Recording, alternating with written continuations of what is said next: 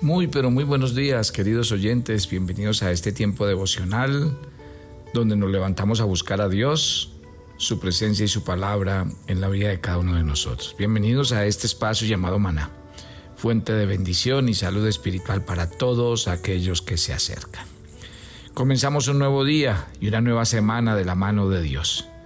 Recuerde que este tiempo devocional lo encuentra usted en todas las redes sociales está a disposición en inglés.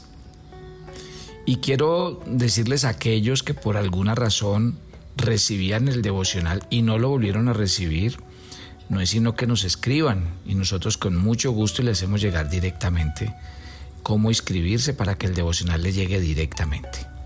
Así que estamos siempre atentos y damos gracias a Dios por este, esta familia maná que crece cada día a través de estos audios que bendicen a muchas personas.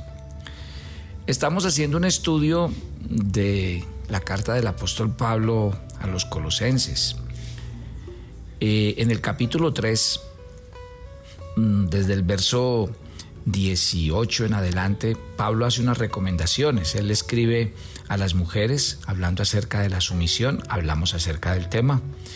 Le escribe a los hombres diciéndole cómo deben amar a sus mujeres y luego le escribe a los hijos cómo deben honrar a los padres.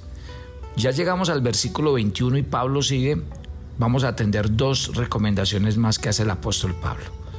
La cuarta de ellas es, padres, no exasperéis a vuestros hijos, para que no se desalienten, dice Colosenses capítulo 3, verso 21. Acuérdese que estos mismos versículos están paralelos en Efesios. Y Efesios 6, 4 eh, es un versículo paralelo y dice, y vosotros padres no provoquéis a ir a vuestros hijos, sino criadlos en disciplina y amonestación del Señor. Mire que cuando la Biblia habla de los deberes en la relación entre padres e hijos, no existe una sola dirección. Los padres también tienen obligaciones que cumplir hacia sus hijos. Y cuando hablamos de esto, la Biblia le habla tanto al papá como a la mamá. Hebreos en el capítulo 11, en el verso 23, mire que eh, es muy clara la Biblia cuando habla de tanto el padre como la madre en su responsabilidad de educar y de formar. La exhortación de Pablo para los padres es, no exasperéis a vuestros hijos. Miremos qué significa esa palabra exasperar. Exasperar significa provocar, significa incitar, irritar o enojar. En otra, digamos, si traducimos a otros lenguajes, dice en una versión de la Biblia, dejen de molestar a sus hijos. O sea que si los padres no cumplen con esto, lo que esto produce es que los hijos se desalienten, pierdan el espíritu y el hecho de seguir adelante y avanzar. Ustedes me han oído muchas veces a mí que les he dicho que los padres a veces somos muy bien intencionados, pero hacemos las cosas muy mal, porque utilizamos métodos no correctos. ¿Sí? Por ejemplo, a veces pretendiendo que nuestros hijos eh, asistan a la iglesia, que sean buenos cristianos, empezamos detrás de ellos. ¿Sí? Y les insistimos y hacemos una cosa y la otra, y de pronto terminamos escansándolos. O a veces en nuestra intención de llamarle la atención no nos damos cuenta y les llamamos la atención en público, delante de otras personas y los hacemos avergonzar. ¿Sí? Entonces, créanme que yo sé que tenemos buenas intenciones, que queremos que nuestros hijos caminen en los caminos del Señor, pero la Biblia dice que nosotros debemos ser sabios, que debemos ser prudentes. Ahora, yo diría algo que definitivamente es contundente cuando hablamos de este tema de que nuestros hijos no se desalienten, y es el testimonio. Miren, eh, a mí como pastor me pasa, a veces puede suceder que nuestros hijos vean en mí o en su papá eh, incoherencias. ¿Qué quiere decir? Que predican una cosa y cuando van a la casa ven otra. Y eso es terrible. No hay, nada más terrible para la fe de los hijos que sus padres no sean congruentes, que sus padres no tengan un buen testimonio. Y tal vez en muchos aspectos de mi vida yo he tenido que tomar correctivos.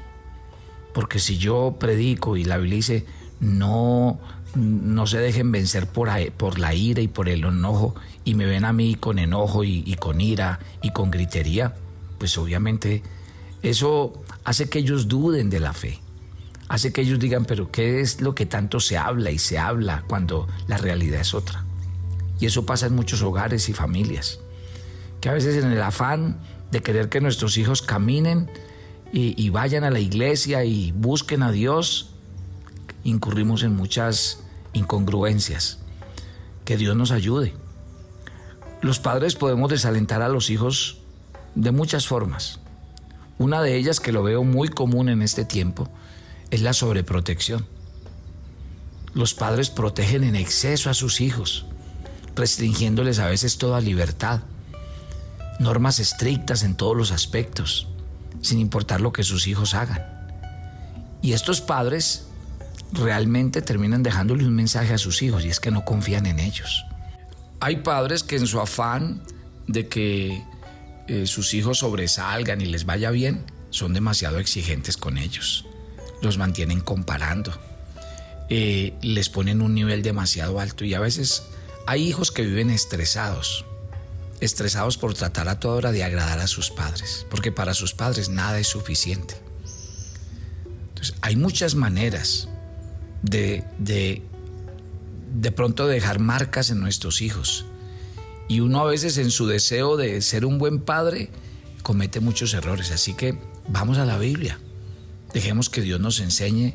¿Para qué? Para que nuestros hijos crezcan en un ambiente de libertad, pero basado en disciplinas, de amor, pero basado en, normas y límites que ellos puedan eh, encontrar que en ellos hay amor, no restricción. Si ven, o sea, la sabiduría del cielo tiene que llegar a nuestras vidas para qué? Para formar hijos sanos, no hijos que el día de mañana, cuando ya se salgan de nuestras manos y de nuestra tutoría, se vuelvan rebeldes, se vayan contra toda autoridad, se vayan contra Dios, contra la Biblia. Y muchas veces esa rebeldía es eso, es que cuando ellos no pudieron hablar y nosotros no dejábamos hablar y vivían subyugados bajo la, el dominio y la autoridad de sus padres, les hicimos mucho daño. Entonces por eso es que un adolescente cuando crece cada vez quiere estar más independiente de sus padres. ¿Por qué? Porque de pronto no encontraron en su familia eh, un, ambiente de mayor libertad, de mayor sinceridad y no un ambiente de así como de tiranía, de usted tiene que hacer esto, tiene que ser esto, tiene que alcanzar tal cosa. Una segunda manera de desalentar a los hijos es cuando hay favoritismo. Y encontramos muchos casos en la Biblia. Acuérdese el famoso caso de José, que terminó siendo odiado por sus hermanos porque su padre no solamente lo tenía como favorito, sino que tampoco disimulaba. ¿sí? Eh, yo sé que hay muchos padres que tienen favoritismos inadvertidamente. Y otra vez, caen en el tema de vivir comparando a unos hijos con los otros. El niño se siente como la oveja negra de la familia. ¿Por qué? Por la actitud de sus padres que pueden llegar a experimentar un terrible sentimiento de frustración de las expectativas que uno tiene con respecto a sus hijos. Otra forma de causar desaliento en los hijos es desestimando su valor. A veces criticamos mucho a nuestros hijos y todo el es que usted no hace esto, es que usted no hace aquello, es que usted es un desordenado, es que usted y, y criticamos demasiado. ¿Sí? ¿Esto qué hace? Pues obviamente eso hace que ellos se sientan insignificantes desestimados. Y, créame, afectamos su autoestima, porque solamente ellos creen que nos satisfacen haciendo cosas para nosotros y así les enseñamos a vivir un estilo de vida que es vivir en función de la opinión de los demás. Muchos padres menosprecian el valor de sus hijos negándose a escucharlos.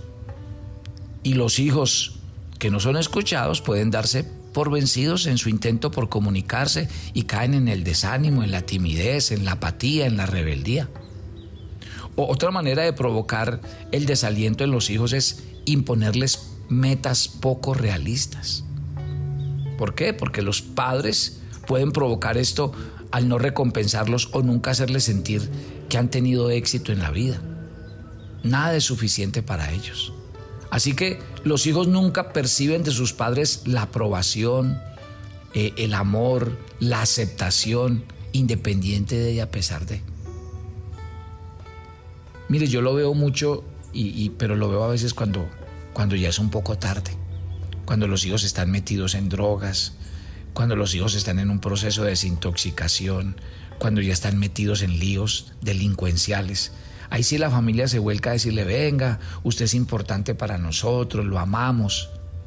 Pero le venimos a decir eso cuando ya tiene 16, 17 años y cuando ya hemos cometido miles de errores sobre la vida de ellos. Yo creo que ustedes que tienen hijos pequeños deben entender que los hijos deben crecer en un ambiente sobre todo de mucho equilibrio, de mucha sabiduría. Y por eso es que los padres cristianos yo creo que deben ser personas espirituales, porque yo creo que solo una persona espiritual puede utilizar un lenguaje con sus hijos donde haya amor y hay disciplina, donde haya libertad pero también hay reglas, y donde los hijos crecen en un ambiente de seguridad y de confianza. Otro aspecto en los que los padres pueden desesperar a sus hijos es porque hay padres que son incapaces de expresar amor. Y obviamente, estos padres deben comunicar amor a sus hijos con manifestaciones físicas, verbales. Al no hacerlo, los hijos se sienten desanimados, extraños. Y otro punto es que algunos padres dejan que sus hijos caigan en el desaliento. ¿Por qué? Porque los hijos necesitan eh, privacidad, un lugar para jugar, ropa limpia, un lugar para estudiar, tener sus propias cosas, tener una buena alimentación. Cuando usted suple estas necesidades, ¿qué estamos mostrando hacia nuestros hijos? Respeto y preocupación por ellos. Piensen todas estas cosas que, estamos hablando esta mañana. Alguien escribió eh, un texto que me llamó mucho la atención y los voy a leer. Dice que el título es Los niños aprenden lo que viven. Si un niño vive en medio de la crítica, aprende a condenar. Si un niño vive con hostilidad, aprende a pelear. Si un niño vive con la burla, aprende a ser temeroso. Si un niño vive con vergüenza, aprende a sentirse culpable. Si un niño vive con tolerancia, aprende a ser paciente. Si un niño vive siendo alentado, aprende a vivir confiado. Si un niño vive con alabanzas, aprende a apreciar. Si un niño vive con equidad, aprende la justicia. Si un niño vive con seguridad, aprende a tener fe. Si un niño vive con aprobación, aprende a amarse a sí mismo. Si un niño vive con aceptación y amistad, aprende a encontrar amor en el mundo. Pasemos al siguiente al quinto y última recomendación o grupo al que le habla Pablo. Entonces Pablo le habló a las mujeres, Pablo le habló a los esposos, Pablo le habló a los, a los hijos, Pablo le habló a los padres y ahora Pablo le está hablando a los siervos. Le dice, siervos, obedeced en todo a vuestros amos terrenales, no sirviendo al ojo como los que quieren agradar a los hombres, sino con sincero corazón. Mire que aquí Pablo habla de los siervos y de los amos. En, nuestros días, obviamente, mm, no existe el, tema de la esclavitud, pero podríamos comparar este tema de los empleados y los patrones. Cabe aclarar que aunque la palabra de Dios nunca se muestra a favor de la esclavitud, sí la reconoce ahí en este texto de la Biblia como un elemento integrante de la sociedad. Por lo tanto, Pablo habla de esas relaciones. Ahora, sin pretender abolir la esclavitud, el Señor y los apóstoles utilizan esta figura para ilustrar sus enseñanzas espirituales al comparar al creyente, quien pertenece a Cristo y le sirve, con un esclavo. El Nuevo Testamento acepta la esclavitud como una realidad social y instruye a quienes se encuentran inmersos en ese sistema sobre la conducta apropiada. Por eso Pablo resalta los deberes de amos y siervos. También lo hace en la carta a Filemón, ¿se acuerdan? Escrita en la época de los colosenses. A aquel a quien envió de regreso como un esclavo fugitivo que se llamaba Onésimo, Pablo le pide a Filemón que trate a su esclavo con amabilidad y con perdón, restaurando la relación al orden establecido por Dios. Entonces, en vez de ordenarle a los esclavos que se rebelen contra la esclavitud, Pablo les dice, obedezcan en todo a sus amos terrenales. ¿Sí? O sea, si nosotros quitáramos esa estructura social de esclavitud o libertad, podríamos decir que lo que está hablando es la relación como que existe entre padres e hijos, entre el principio de autoridad y los que son eh, subordinados en una autoridad. Pero Pablo, ¿qué dice? Su recomendación es que sirvan como si sirven al Señor, que hagan las cosas para Dios, sin nada de desplicencia, como quienes quieren agradar a los hombres, sino con corazón sincero, temiendo a Dios. Mire que ahí dice que deben trabajar de corazón, como para el Señor y no para los hombres. ¿Sí? Eso es lo que Pablo recalca. Y en muchos otros pasajes de la Biblia encontramos lo mismo. Ahora, ¿qué les dice él? Sabiendo que del Señor recibirán la recompensa. También les advierte, el que hace injusticia recibirá la injusticia que hiciere, porque no hay acepción de personas. O sea que en este orden de ideas, la Biblia también le habla a los amos y les dice que deben ser justos, que deben pagar lo que es, que deben tratar bien a las personas. Y ojo con ustedes que son empresarios y que tienen personas bajo su cargo. La Biblia determina que debemos ser justos, dar lo que es justo, pagar lo que es justo, no retener lo que es justo y tratar bien a la gente. Hagamos una oración. Padre, gracias por esta mañana y gracias por tu palabra, por hablarnos. Sobre todo una oración por los padres en este día, que traten bien a sus hijos, que los amen. Sobre todo que utilicen la sabiduría de Dios y de la palabra del Señor para que críen a sus hijos en la sana doctrina y en una sana disciplina, en los principios que no cometamos el error de exasperar a nuestros hijos para que se desalienten, para que caigan en rebeldía. Señor, danos una oportunidad de ser buenos padres, sobre todo con el ejemplo, con el testimonio, que seamos coherentes, Señor. Que nuestros hogares sean hogares donde, donde haya un buen ambiente, un ambiente de diálogo, un ambiente de, de poder sentirse en libertad dentro de una casa porque nadie es juzgado, ni condenado, ni criticado, sino que todos nos estimulamos los unos a los otros. Bendice cada hogar y cada oyente de maná. Y te pido, Señor, que la gracia de tu Santo Espíritu repose sobre todos, dándonos sabiduría e inteligencia espiritual. Nos encomendamos a ti y pedimos tu bendición. En Cristo Jesús. No olviden que este domingo voy a dar la, eh, la última charla de la moneda del reino y voy a estar en Broward en la Florida. Eh, esta semana les hacemos llegar toda la información exacta, hora, día, lugar, porque queremos que todos ustedes vayan para orar por ustedes, para compartir este último y hermoso mensaje tan revelador de la moneda del reino. Así que los que quieran ir desde los Estados Unidos, ahí están. Estamos en Broward este domingo a partir de las 11 de la mañana, hora local. Dios les bendiga, nos vemos mañana. Toma tu agenda devocional, maná. El pasaje sugerido para la lectura en tu devocional personal el día de hoy es 1 Corintios 7, del 10 al 16. Como hijos de Dios, somos de bendición a otros. Por tanto, si tu cónyuge, padres o hijos no son creyentes, intercede por sus vidas y que con tu testimonio los acerques a Dios. Te invitamos ahora a que respondas las preguntas que encuentras en tu agenda que te llevarán a conocer cada vez más a Dios y crecer en tu vida espiritual. Y para confirmar tus respuestas, visita nuestra cuenta de Facebook Devoción Almana. Si quieres enterarte de nuestros temas, reuniones y devocionales, suscríbete a nuestro canal de YouTube Devocional Maná y da clic en la campanita de cualquiera de nuestros videos para activar el recordatorio. Todos los lunes a las 7 pm compartimos un tiempo con los varones que quieren conocer y acercarse más a Dios. Conéctate con nosotros por nuestro canal de YouTube Devocional Mana. ¿Quisieras hablar con Dios en vivo? Todos los lunes a las 8 pm tenemos un tiempo en el que hablamos con Dios directamente. Compartimos testimonios, peticiones y temas. Conéctate todos los lunes Hablando con Dios en vivo, solo por nuestro canal de YouTube Devocional Maná a las 8 pm.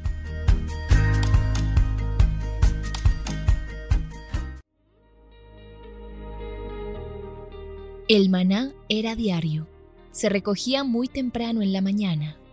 Cada uno recogía según su necesidad y se recogía por familias. Muy pero muy buenos días. Bienvenidos a este tiempo devocional donde nos levantamos a buscar a Dios, su presencia y su palabra en la vida de cada uno de nosotros. Maná, el alimento espiritual diario que no puede faltar en nuestras vidas. Conduce Carlos Ríos.